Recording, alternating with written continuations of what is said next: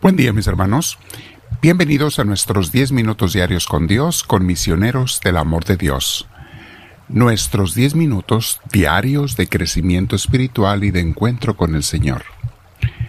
Te invito a que te sientes en un lugar con la espalda recta, tus hombros relajados, tu cuello también. Y vamos a prepararnos. Si tienes audífonos, siempre póntelos, ayudan mucho. Vamos a respirar profundo y con mucha tranquilidad respiramos e invitamos al Espíritu Santo. Dile en tu corazón algo así como, Espíritu de Dios, ven a mí, te lo pido lléname de tu presencia. Hazme sentir tu espíritu, Señor, que me inspiras, que me llenas, que me gobiernas, porque yo quiero ser obediente a ti, Señor. Ayúdame y enséñame a ser obediente a ti, te lo pido. En tu gracia, Espíritu Divino, me quedo. Te alabo y te bendigo y te doy la gloria que tú te mereces, Señor Dios nuestro. Una vez más, respiro profundo, con mucha paz, con mucha tranquilidad, y me quedo en esa presencia de Dios conforme escucho la enseñanza del día de hoy. Y medito y reflexiono de lo que Dios me diga, y al final me quedaré el tiempo que sea necesario en oración con Dios. Bien, mis hermanos, el día de hoy vamos a ver un tema que se llama cuando me la paso quejándome. Hay gente que es muy quejumbrosa, ¿eh?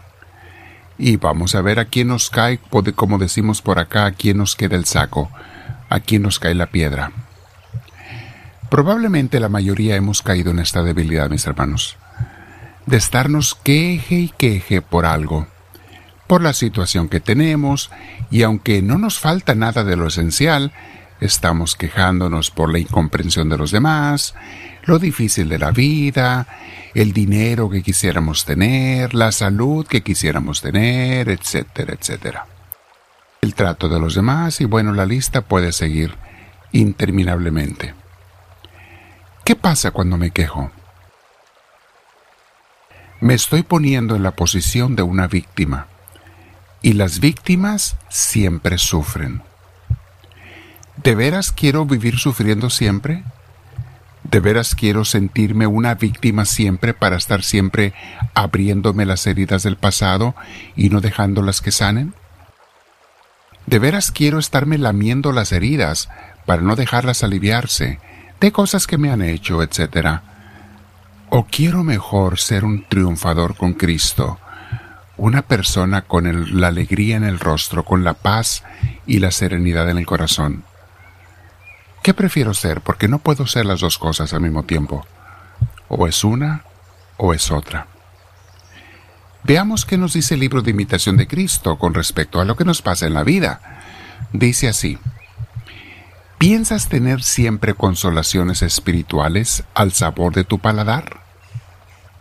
Y es Jesús que nos está hablando, mis hermanos, por eso dice esto y dice enseguida, mis santos no siempre las tuvieron, las consolaciones espirituales, sino más bien muchas veces pesadumbres, diversas tentaciones y grandes desconsolaciones.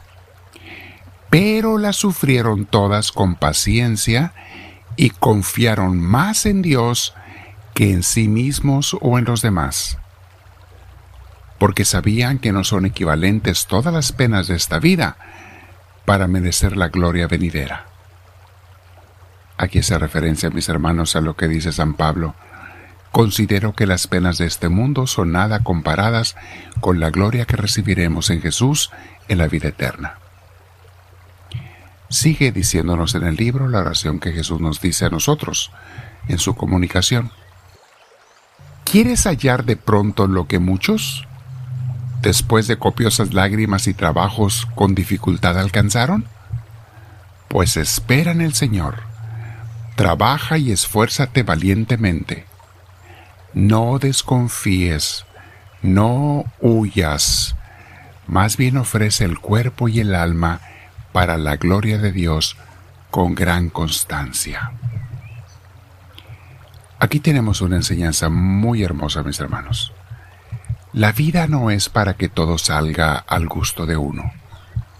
No, no, no.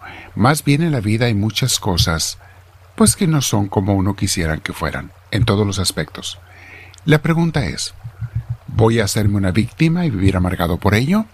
¿O voy a decir, Dios mío, dime qué es lo que tengo que hacer aquí, acepto lo que tú quieras, porque sé que siempre lo haces para sacar un bien, para tus hijos, entonces dime, Señor, ¿Qué quieres que haga ante esta situación? Si es simplemente soportarla, tolerarla, llevarla, pues dame tú la fuerza, Señor, y yo con gusto lo voy a hacer. Dame tu paz y la alegría del corazón y pasaré la tormenta que tú quieras que pase de tu mano, Señor. Tomado, tomada de tu mano. ¿Nota la diferencia de actitud? Entre estarme quejando y renegando y protestando o decir, pues Señor, que se haga lo que tú quieras, nada más ayúdame a hacer lo que yo debo de hacer. Pero eso sí, que no pierda tu paz y tu alegría y tu espíritu. ¿Nota la diferencia, mi hermana, mi hermano? Esa es la actitud de los verdaderos seguidores de Cristo, de los hombres y mujeres que tienen el Espíritu de Dios llenando su corazón. En el capítulo que sigue, que es el capítulo 36, habla el libro diciendo, sobre los vanos juicios que nos hacen los hombres. Cuando la gente nos critica en tiempo en lenguaje moderno, cuando la gente habla mal de nosotros, contra los vanos juicios de los hombres, y dice Jesús así a nosotros: Hijo, pon tu corazón fijamente en Dios, y no temas los juicios humanos cuando la conciencia no te acusa. Aquí está una clave, mis hermanos. Si yo estoy en paz con Dios y sé que estoy haciendo lo que debo de hacer, no me deben afectar los juicios humanos. Pero si yo sé que estoy mal, que estoy actuando mal, más vale que les ponga atención a lo que hablan de mí, porque allí puede estar el reclamo hasta de Dios a través de los otros. Allí puede estar la luz para saber lo que debo de cambiar. Allí puede estar el descubrimiento de algo que yo no quiero ver. Entonces, si mi conciencia está en paz y estoy haciendo lo que debo, que no te importen, dice Jesús, los juicios humanos. Y sigue diciendo, bueno es y dichoso también padecer de esta suerte. Y esto no es duro al corazón humilde que confía más en Dios que en sí mismo. Aquí está la clave, mis hermanos. Ni siquiera te afecta cuando tienes un corazón humilde, o sea, cuando no tienes un ego elevado. Lo que más nos duele a muchos de nosotros cuando nos critican es nuestro ego, nuestra ansia y deseo de reconocimientos, de grandezas, de aplausos, de aprobación, de sonrisas. Entonces, como me critican, pues me está dando donde más me duele, que es en mi ego. Ok. No vamos a decir que está correcto que te critiquen, pero te hace ver, si te afecta y te daña y te hiere, que tienes que tengo un ego. Y aquí mis hermanos todos tenemos que revisarnos. La persona humilde no sufre cuando le critican. Hay una frase que yo les digo en los cursos cuando hablo de la humildad. Nadie puede tumbar al que está en el suelo. ¿Cómo lo tumbas si ya está en el suelo?